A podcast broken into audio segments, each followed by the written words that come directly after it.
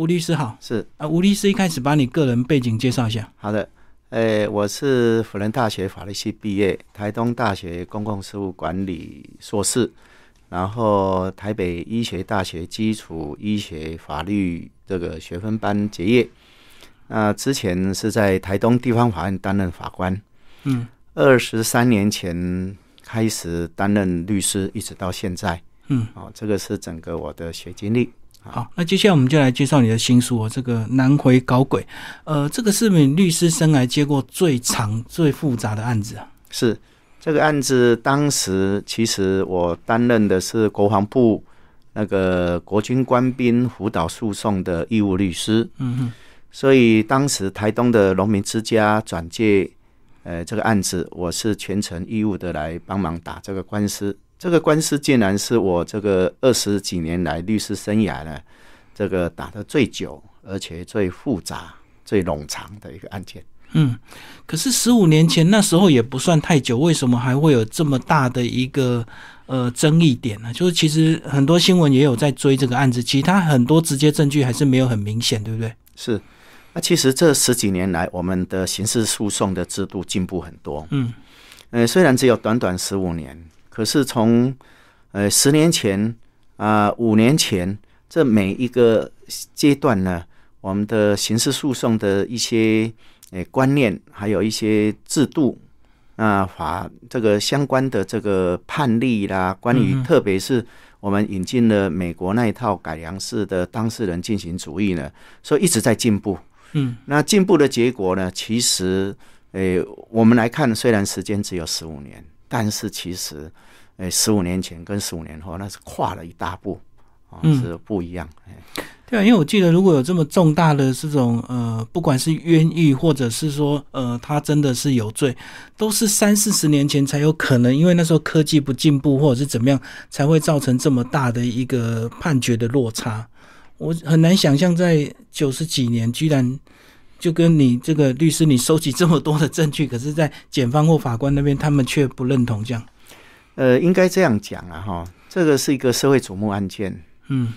但是其实很多案件都要科学证据来做依据的，哈，这个那科学证据的部分，有时候牵涉到检察官他收证，牵涉到法官他自己有没有去调查，嗯。那证据显现的结果，在法庭上大家来评价相关的证据，到底这个有利于被告或不利于被告？呃，在这个案子里面有非常多的科学证据呢。呃，我们认为这个法官没有去采用。嗯，那他的理由呢？呃，是在呃法律人来看，他其实有呃人质之见哈，有的支持。有的反对，但我觉得，呃，科学证据拿出来，这本书会把这个科学证据的东西客观的呈现，让读者自己来判断。对，哦，这样子的证据，我也不去讲说这样子的一个科学证据必然应该是，呃，要有利于李泰安的这个认定，那由读者自己来判断。嗯嗯嗯，所以你写这本书也是把你这十几年来的这个整个过程啊。把它呈现出来。那至于信或不信，那就是读者自己来评判。那接下来我们是不是呃，律师先把当时的时空背景还是简单描述一下吧？好，那简单来讲，民国九十五年，那么有一列台铁九十六次莒光号的这个火车是从台东开往高雄。那么这个诶，火车上载有。呃，一对，这是李双全跟他越南籍的新娘陈氏红琛。结果这个火车呢，在当天晚上九点五十几分开到这个访山，离这个访寮火车站还有十点九公里的地方呢，它翻覆了。翻覆的结果，呃，造成这个呃火车司机员受伤，还有陈世红琛这个也受伤，送访寮医院。那结果，呃，晚上十点多到访疗医院之后，陈世荣生竟然在晚上的两点多呢，呃，不治身亡，所以延伸了这个案子出来。那九十四年开始呢，其实在诶，台铁就有常常有铁路怪客的这种所谓的铁轨破坏。嗯嗯，那有人讲啊，就是说这个是有心人士哈，因为当时刚好遇到要将铁路警察这个裁撤。嗯嗯嗯，那有人讲说这个嗯这个就是有心人士哈，故意去破坏，造成让这个中央能够去感受说，哎，铁路警察很重要，不能够裁它必要就对哎，对。嗯。那有人这样怀疑，但是没有证据。嗯，那一直到九十五年又延伸了这个案子之后，所以铁路怪客的部分就这个生肖呈上，然后再来就因为这个案子李泰安个人的人格特质，所以延伸有很多媒体的追逐啊，嗯有所谓的泰安休息站对啊，这个整个案子当时的时空背景就是这样。那检察官呢怀疑呢，怀疑说这个呃李氏兄弟呢，他是诈领保险金。对，那故意制造火车意外的假象，那目的是为了要填补嗯这个李双全他在投资方面的失利。对，啊，这个是呃检察官他的一个出估他的判断，所以要解剖这个呃陈世宏生尸体的当天早上，李双全竟然上吊自杀了。嗯嗯所以让这个案子更扑朔迷离，然后更多的新闻性，那呃全省呃就这样子跑。所以当时我还有记得当时的呃两个两大的新闻，这个什么北部叫做赵建民的这个呃相关的，哎、对，南部就是李谭，所以媒体当时的很多电子媒体他们就讲了一句话，叫做北建民，南泰安。嗯嗯所以这样，如果大家来回想，就会想当时呢，哎，几乎新闻媒体这这两个，哎，赵建民案件、李泰案件，大概就把所有的新闻版面通通填充了。哎，嗯嗯嗯。可是在，呃书里也有提到，其实后来追查出来，他当时股票也没有真的亏那么多，而且还是赚钱，是所以这个动机好像也不太成立。而且他自己本人在车上，他怎么会冒着自己也受伤的风险？是，所以我刚才讲说，这个十五年来其实变化很多。嗯我们说运气不好了哈，这个案子假如一直到最近才结案，我相信会有不一样结果。嗯，就像刚才李大哥讲的，诶，李双全自己本身在车上，对，他如何来担保他没事？嗯我们去回想我们最近两年的重大案件，火车的出轨重大案件。两年前，宜兰新马车站普悠马号，对，他车速过快过弯的时候，嗯，结果造成的多少死亡？对这个车乘客死亡。再想看看今年四月，泰鲁格号对，从在花莲因为掉落的怪手或者货车造成碰撞呢，那整个车厢扭曲变形翻车的情况，几乎我们可以肯定，就是说现在的科技或者任何的技术，没有一个人可以保证我在车上的时候，这个人在我旁边的人会受伤，然后我不会受伤。因为整个人被抛飞，纵使你绑安全带、绑椅子，那整个椅子通通抛出去的，你根本是这个没有办法来幸免。那如何来担保？但是在那个时候，我们提出的类似的观点，法官没有办法理解，也不接受。我当时提一个观点是说，如果我要用诈领保险金的观念在火车上，我不要那么麻烦去用翻车，嗯然后再来你检察官所想的说用去注射诶、毒物或者蛇毒，嗯，这不是太麻烦？南回线的这个隧道呢，有二三十个隧道，我们在火车在隧道在走的时候，其实不小心掉落下去，碰撞这个隧道的墙壁，那一定被这个车厢的轮子的嗯碾过。这种如果我我这样讲，如果李双全真想要制造这种意外，那最简单啦、我只要把陈世宏生带到那个举光号门旁边，嗯借着聊天，看到没有人，我把他推下去，更简单嘛。我自己又安全，然后又可以制造这个意外的假象。其实很多诈保都是直接带去国外旅游啊，嗯然后什么走到什么悬崖边推下去，然后也没有人证，那回来之后其实也很难追查。是那个最简单，而且包括他也常常陪他回越南去是探亲啊，那其实很容易制造意外嘛。假如说以我们现在去想象说你要对一个这个外籍配偶去下毒手的话，其实有很多机会啊。对。那李大哥讲到这个，我就顺便一提，就是说，检察官就是认为说他是诈领保险金，投了高额的这个保险。对，其实这个是媒体因为接收是检察官来的资料，这个诶、比较诶、片面。嗯，我们从卷里面的资料来看呢，呃，李泰安的呃李泰安讲说李双全呢，嗯，他的第一任女朋友，嗯，他是保险公司的业务员。对，所以从民国七十九年、八十年左右呢，呃，开始投保，在一直到事发前十年左右呢，他几乎每年都有固定投保这个旅行平安保险。等于是他有投保的习惯。对，嗯，那其实他这个案子他没有去花什么钱，就是说他其实，呃，台铁的员工有团体保险，团险，团险就五百万，那可能一年缴一次，那定期定期险。那再来就是台铁在九十四年、九十五年在推，呃，乘客用信用卡买火刷卡刷卡买火车票，对，那刷卡买火车票就有四千万的保障。嗯嗯，哦，那他在旅行平安保险，他买一个两千万，那再这样就六千五百万，他自己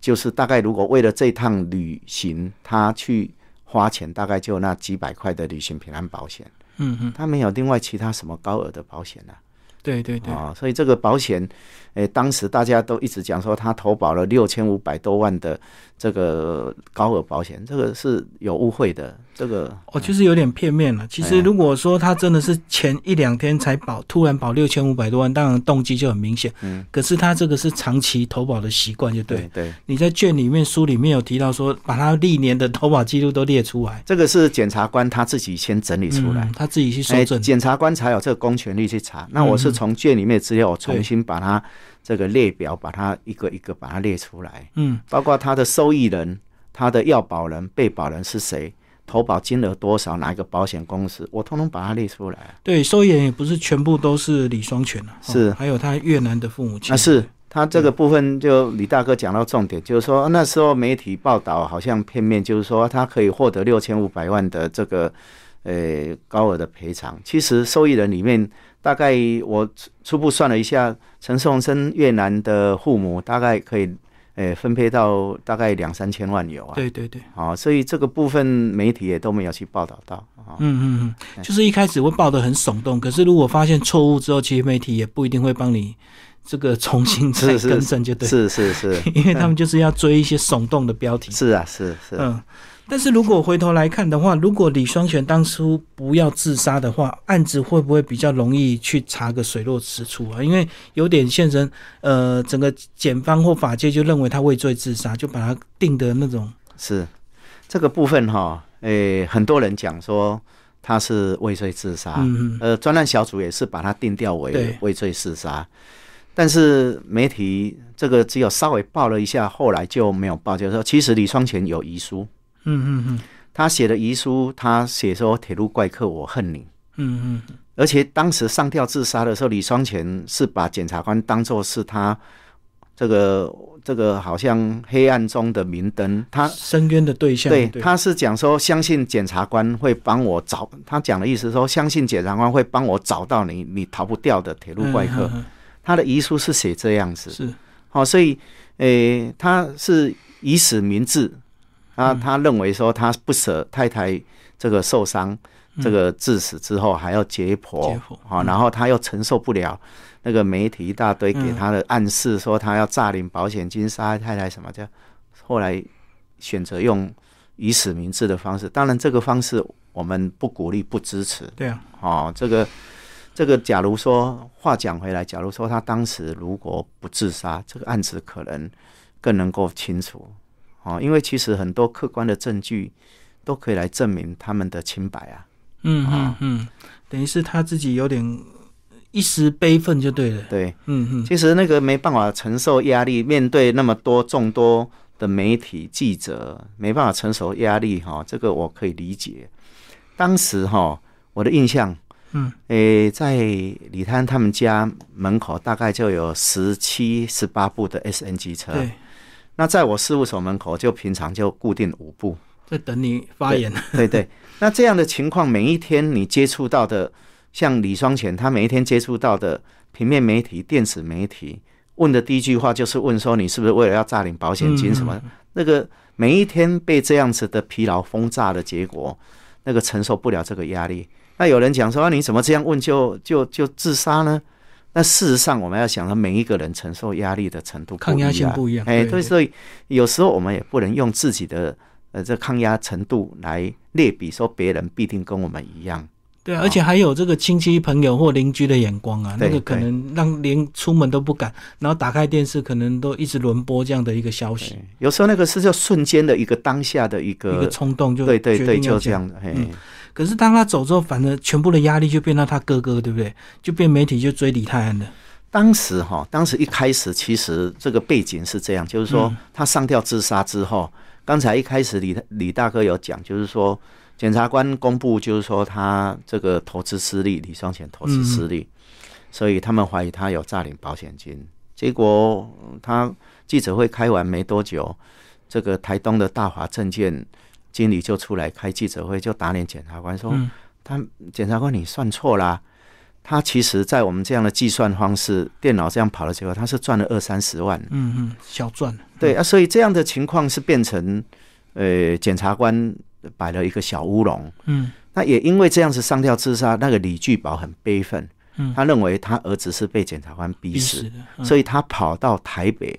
来立法院开记者会。嗯哼，他要。要求检察官还我儿子来，他还去堵当时的行政院院长，去跪跪行政院院长，要求检察官还他儿子来。嗯，所以当这样的情况下去，那这个事情就整个延伸了，就增加很多的这个复杂化了。对，哎，啊，嗯，所以检察官那边也也开始有他的想法，就对，对，嗯，其实人人性我们不敢去妄测了哈，但是从另外一个角度来讲，就是说。如果证明最后证明李双全是冤枉的时候，在当下，那我检察官怎么还你儿子来？我要怎么交代？对，而且还有一些国赔的问题。是，那那如果用成说你是畏罪自杀，你家就是整个通通是这个犯罪的犯罪家庭，那是死有余辜啊！所以这样的情况，我不用还你儿子来，而且我又可以获得社会上的掌掌声。嗯嗯嗯，那这个是我我们我们不去妄测。检察官的心态，所以他们当时推测就是说，呃，李泰安跟李双全他们合谋，然后李泰安就是先去破坏铁轨，让他夫妻翻车就对。然后你书里也有提供一些照片，就是一个人到底怎么去搬动这些铁轨，或者是去破坏。对，事实上，这个专案小组这个他没有去想到一个问题，就是说，他们设定说李泰安一个人对去。破坏铁轨。那我先讲一个背景，就是在翻车九点五十几分翻车之前四十分钟，嗯，有一部自强号，它是从访寮经过现场要到台东去，嗯，是正常这个开过去表示没事就对，表示铁轨四十分钟前是正常。对，那这代表什么？代表一个四十分钟就是李滩一个人，他四十分钟内把铁轨破坏。嗯，可这铁轨呢？呃，我到台东这个道班，台东新站的这个道班去请教，他们也让我看，也让我去拍照。嗯，南回线的铁轨呢，它一段五十公尺，重两千五百公斤。那铁轨的钢轨呢，它是要比较特加入特殊的其他的这种金属，嗯，因为它要耐重嘛，对，所以它有很强的弹性。它不会像我们讲的一般所谓的这种铜或者是铅，很容易扳弯，或者哈这种情况哈，把它弯成一个角度，它不容易出轨。哎，它这个铁轨，它是你去动它，它会弹回来。嗯，所以我们去看，我们去上 Google 去网络去搜寻所有的这个铁轨的换铁轨呢，它不是。这个一个人这样去敲敲什么这样换，那不可能。他现在都用那种一个好像车子，然后上面有一个横杆，去有个那个吊链这样子去拉，嗯，好把整整只五十公尺长的铁轨这样拉起来替换。对，那我在讲这个的前提，这五十公尺呢，它这个铁轨要固定在枕木上，现在都变成不是木头，都是用水泥了。嗯，水泥的枕木哈，它要有扣环去扣住这个水泥跟钢轨的这个底座，才不会跑掉。嗯嗯，我算了一下，大概是三十七到三十八左右，也就是左右两边加起来，它的扣环要有七十六，七十六个扣环。才拆得到一段。对，那这代表李滩他必须要在四十分钟之内，一个人拿这种重型的器具哈、去把铁轨的扣环敲掉。对。可是如果大家看这本书里面，我有拍那个扣环的形状，扣环的形状是一个 S 型，还有一个弯的这个东西。你说你要很准确的去敲到这个扣环，还真不容易呢。嗯，我们自己拿一个长的扫把，然后怕放一个东西，哦，放我们扫把这样的东西，然后头翻过来，扫把头，就吐。嘿，那地上你把它放一颗乒乓球好了，你去把它这样子用这个挥棒的动作去地上去把它挥开，平均三次才会挥到一次嗯哼，啊。这个如果你是用一个大的铁锤，你要敲掉呢，你的角度要对，力量要够，而且四十分钟敲七十几个。对，那代表什么？你要在那种山区呢，你要蹲下站起，蹲下站起。我刚才还没有去讲留一个伏笔，就是专案小组不知道李滩，其实他在事发前九十三年、九十二年的时候，他是计程车司机，嗯嗯，他发生大车祸，所以他车祸之后呢，他左手的小指是截肢的，所以正常人十只手指他是九只，那这也就罢了。他因为车祸造成左左脚的膝盖呢这个粉碎性骨折，所以他的膝盖换了人工关节。嗯嗯，所以换了人工关节，它不是一般的我们正常的关节，它要正常在很短时间蹲下站起，也许一下两下可以，对，但是你持重物持续在四十分钟之内连续挥举了上百下，那是不可能的。嗯，我也把这一点提出来，在法院里面要法官去做实地检测，鉴定李摊他有没有办法能力这样来做。但是法院对这一点呢，他根本诶、没有去回应，连回应都没有回应。嗯哦，这个也就是我一直在点，就是说这个是一个事实上的矛盾。就他们都选择性回应啊。所以哎如果说真的不好回应的，他们就直接不予调查就对了。呃，这个也在这个案子里面也看到非常多。我一个申请调查证据写了二十几页，他几乎只有从其中的一项去调查，其他的五六项都不调查。对啊，因为真的要 查保，其实很多简单的方式啊。是，对啊，怎么会去一个人，然后而且要在山区又乌漆抹黑的情况之下，只有四十分钟去破坏这么多的这个扣环，才有办法拉弯，然后让铁轨，而且他弟弟还在车上，那不是 除非他自己要害两个人吗？还有一个很重要的矛盾点嗯就是说，好嘛，那你检察官说李摊事前先到嗯现场去。那检察官他有调到资料，李摊当时当天下午三四点的时候呢，他还在家上网那个玩线上游戏。哦，有记录就对。对，检察官有调查调查到这一点。那也就是说，检察官认为他下午四五点以后，他才往这个翻车现场去。台东的资本到翻车现场开车，现在交通好多了。那时候开车最快都要两个小时，嗯，因为来回这个南回公路那边弯来弯去的对对对啊，然后到平和公路呢，我们算过，我以我自己开车的速度大概两个小时，有的人开快一点，一个小时四十分钟就可以到。也就是说，他要调查是调查翻车当天下午四点以后到当天晚上九点这五个小时的时间，是不是李滩有到现场去？所以，呃，为什么当时一开始检察官申请要收押李泰安，屏东地方法院的法官一下子把他全部驳回，让他直接回去，连交保金都没有。嗯，因为检察官自己承认他这样的利润，他自己承认说，但是他们从当天的前一天到隔天，没有看到任何李泰安的车子在南回线出现过。嗯，那既然这个他的车子没有在那出现，那他如何到现场？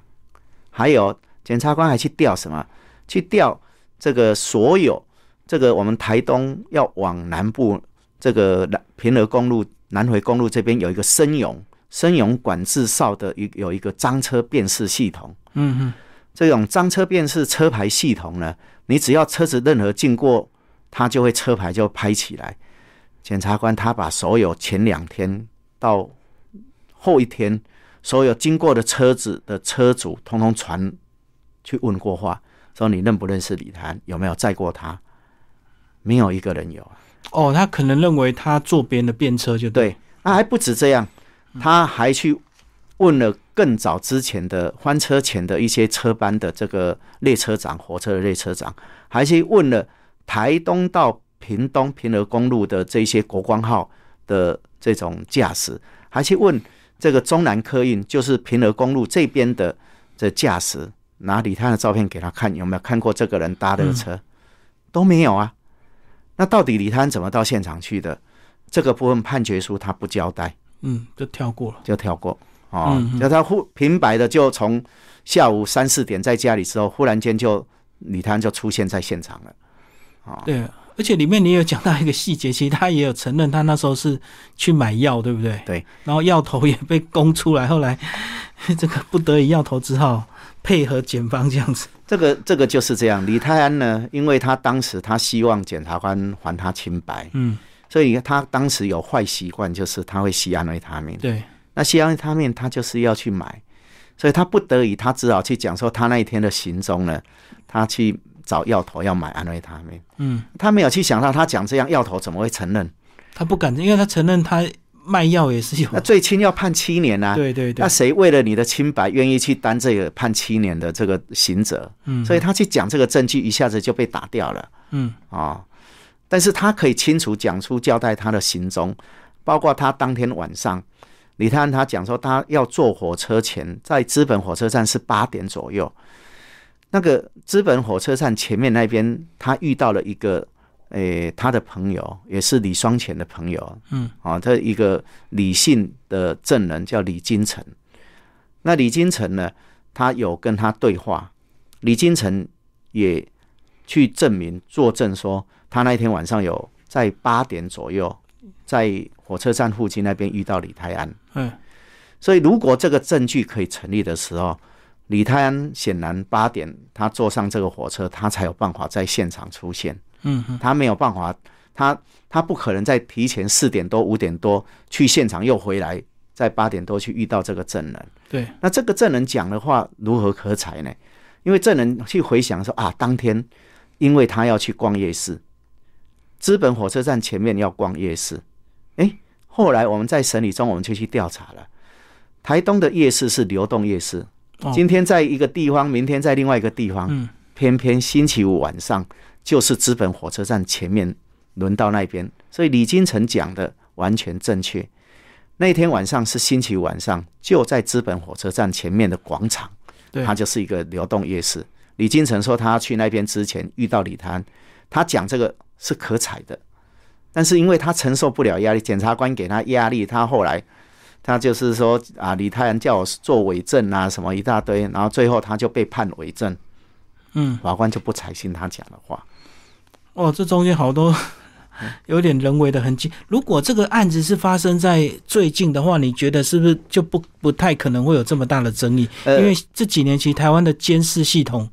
真的是越来越多？是是，所以我我刚才一开始有讲运气嗯不太好。假如这个案子到最近才终结，那可能判决的结果是三百六十度、一百八十度完全都翻转不一样。我我们这样讲哈，其实火车的翻车现场，它是一个隧道出来下坡的右转。嗯嗯嗯，下坡右转代表什么？你车速不能快。可是火车司机呢，他开的那个莒光号呢，它是民国六十几年，六十唐龙公司出产的比较老旧，就对。老旧。嗯，那你检察官问火车司机说：“你这个举光号最快可以时速开多少？”他说：“大概就开这个法定的限速是九十。”嗯平路，但是如果弯道或者下坡，他要减速。那减速，我想合理嘛？这个，离心力要减。结果他不小心，检察问他说：“你当时的时速？”他说：“我时速八十五。嗯”说法定的上限是九十，他开八十五，那就会造成什么？离心力过大嘛，甩出去，对，甩出去。嗯，那其实这个还有另外一个问题，就是说，其实我们很多人都不知道，铁轨哈，它过几一阵子之后，它要校正回归呢。嗯，曲线校正，也就是说，因为你过弯的时候离心力，那车厢上面载的货物或者是人太重了，它会把这个外面的这个比较这个高的那边，它会往外推，挤出去，会挤出去稍微变形一下，对，变形。所以你大概一两个礼拜呢，它就会变到推到比较宽，那就会如果没有把它校正回来的时候，火车开过去正常就会出轨了。嗯，好、所以台铁它其实每年固定有编非常高的预算，就是说有很多公司分段，它在做叫做这个曲线校正的这个回归，它要把它敲回来。啊，譬如说我们的这个两个铁轨的轨距是一点五公尺到一点六公尺的这个距离，对它就必须要把它打回来这一边，你不能让它到一点七呀，一点七就哎，你可能就火车过来这边就整个都出轨了。对，啊，这个这个情形，这个当时我们本来都要鉴定，但是那个都都没有让我们去这个，我们要求这样鉴定都没有做。嗯就是法官都没有配合，对对，就不愿意去调查。事实上，那个那个火车的车厢在翻车后没多久也被销毁了。嗯，怎么会案子还没有结案，怎么销毁呢？这个这个都会影响到我们后来的调查证据啊。嗯，所以是整个过程你都很无力，对不对？就是你看到很多对他们兄弟有利的申请调查证据，可是法院那边都不愿意协助调查。是，那我在自己推嗯推测啦，就是说，因为这个专案小组当时释放太多的这个诶、刻板的印象，用舆论审判就认为他们家就是铁路怪客啦什么的，所以这个审判者他在两年前、三年前看到这些新闻的时候，他也不会去想到说两三年后我会接到这个案子，嗯。所以他看电视新闻什么，他就已经很刻板的印象就先。入为主了，嗯。所以我我这里举一个例子，就是说蛇毒，蛇毒如果你把它蛋白变变性变成蛇毒粉呢，它是美容圣品，嗯，他没有办法哈、这个说加入什么这种生理食盐水再还原成具有毒性的这种毒液是不可能的。但是这个案子里面呢，一开始专案小组他就是把它用成这样的版本。这个审理有一个法官，我就不讲谁了，有一个法官他在审理第一句话还问。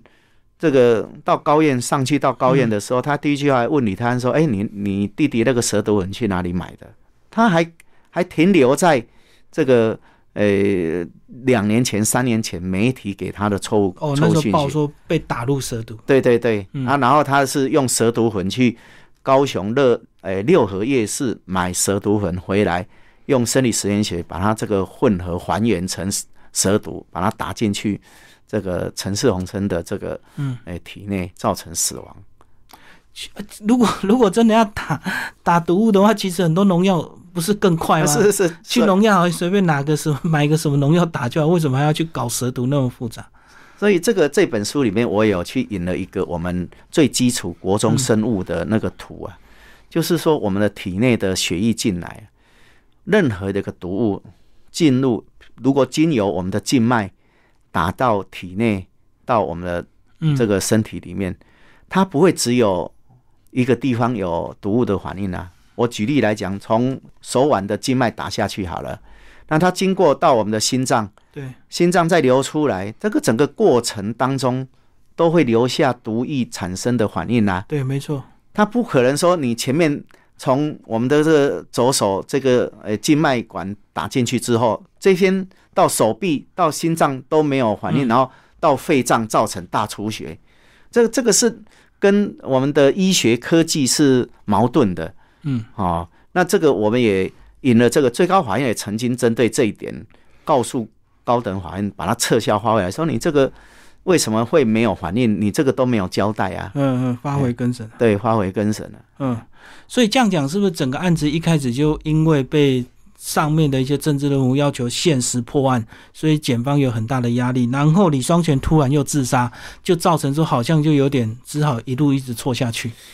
在这个案子里面看到了，似乎是这样子。嗯。哦，那个很无奈的，我们看到变成这样的结果是，我们很不愿意看到的，因为你限期破案，对，我们一直在呼吁说，不要政治人物不要去常常用限期破案，嗯。因为限期破案呢，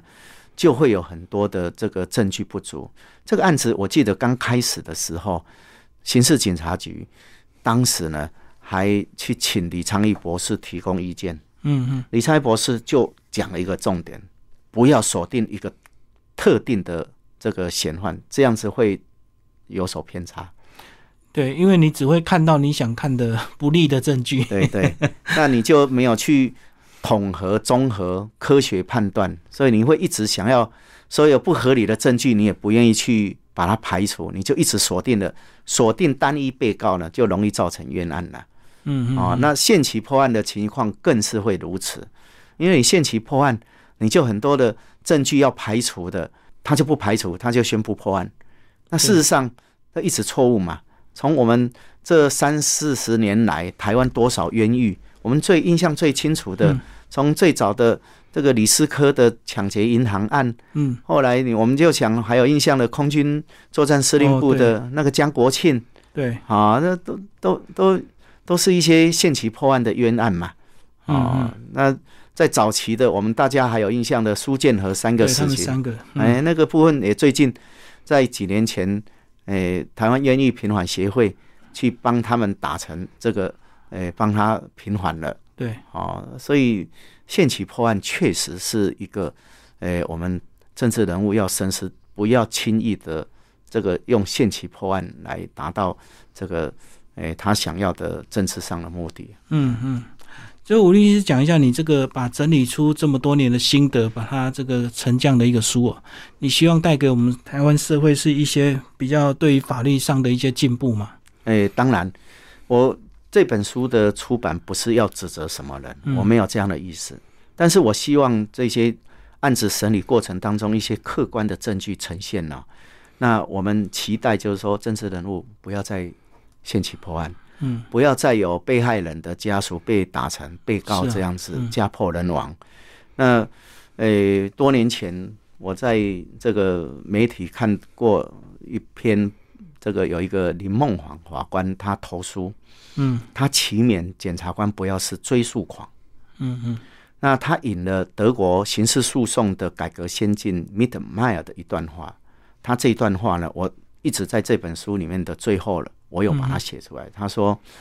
检察官呢，他在追诉犯罪的时候，哈，他如果片面显露出他打击犯罪的狂热，那将影响到他的减损到他的效能跟威信。嗯嗯因为他知晓，唯有公正合理的刑罚，才是国家符合国家的利益。所以，林梦王法官期待检察官不要是一个追诉狂，你就对被告有利跟不利，你都要去看，勿枉勿重。我也希望这本书写了之后，让我们的国内、我们的民众呢，对我们的司法越来越信任，让我们的国家司法制度越来越进步。这个是这本书希望能够达到的。而且我一直记得刑事的无罪推定是非常严谨的，是如果证据不明确的话，就是他就是无罪啊。是所以最后这个判决，你也只能呃接受。这个我我是我本身是法官出身。嗯哼，啊，所以我在以前我是台东地院的刑庭的法官，所以我对法院我非常热爱，嗯。我非对于法院的民生，我维护的这个跟我的生命一样重要。那这个无罪的推定的情况呢，虽然是这样，但是我是尊重体制，所以为什么我要在十五年后才写这本书？因为我不希望在案子进行当中，让人家误会说你用这种舆论在干涉审判。嗯，我懂，就等一切定验之后再对来。那所以刚才李大哥讲的这个刑事诉讼的最高原则是无罪推定啦、对啊，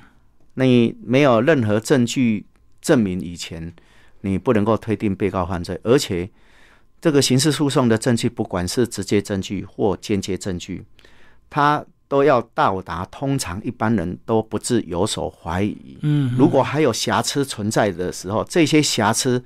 还没有辨明之前，你就把它认为是有罪，这个判决是违背法令的。嗯，这个最高法院早就已经再而三的，一而再再而三的在这个诶揭示这个大原则。那可惜的，在这个案子里面呢，诶，法官他不是讲说没有，他去引了一些我们讲的比较不可采的证据，嗯，啊，譬如说用他没有直接证据，